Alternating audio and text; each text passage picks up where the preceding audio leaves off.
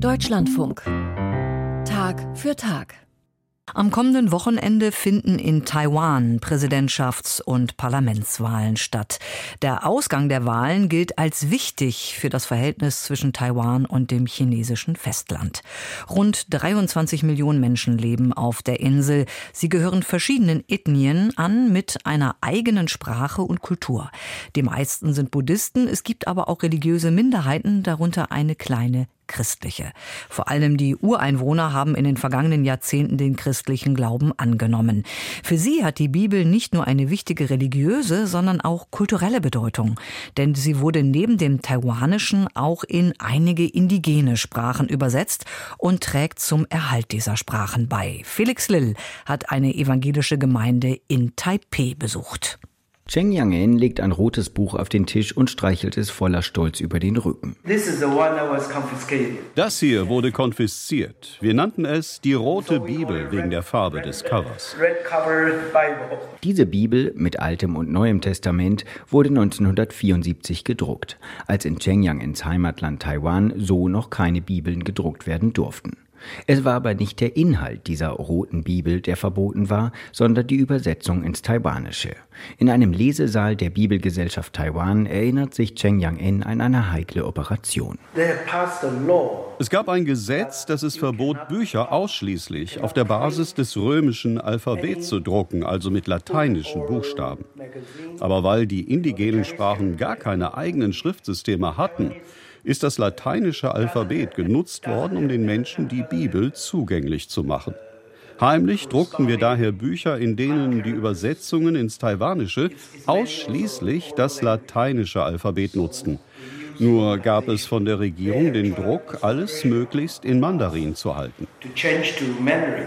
Cheng Yang-en, der damals auch in Konflikt mit dem Gesetz kam, ist Pastor bei der Presbyterianischen Kirche in Taipeh, der Hauptstadt von Taiwan.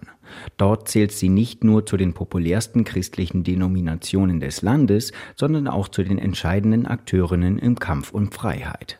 Als Mitte der 1980er Jahre die vier Jahrzehnte währende Militärdiktatur endete, war dies nicht zuletzt den Presbyterianern zu verdanken, die immer wieder an Demonstrationen teilgenommen und in Predigten für Demokratie plädiert hatten. Ihre Mission aber sieht die Kirche, gemeinsam mit der Bibelgesellschaft Taiwan, bis heute nicht erfüllt und da seien Übersetzungen weiterhin zentral. Taiwan hat 16 offiziell anerkannte indigene Völker. Je nach Zählweise gibt es ein weiteres Dutzend indigener Gruppen. Und sie alle brauchen ja eine Bibel. Cheng geht es um Mission.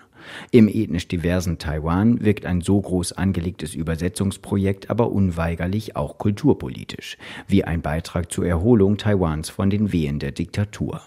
Als im Jahr 1949 die im chinesischen Bürgerkrieg unterlegenen Nationalisten um Chiang Kai-shek nach Taiwan flohen, etablierte sich ein strenges Regime, das Mandarin oder Hochchinesisch als Leitkultur und Amtssprache prägte. Dass die Insel Taiwan über die Jahrhunderte zuvor zu einem Schmelztiegel aus ganz vielen kulturellen Einflüssen geworden war, interessierte Chiang Kai-shek wenig. Er war Christ und unter seiner Diktatur profitierten zunächst auch die Kirchen, gesteht Cheng Yang-en. Die indigenen Völker hatten ihre eigenen animistischen Glaubenssysteme.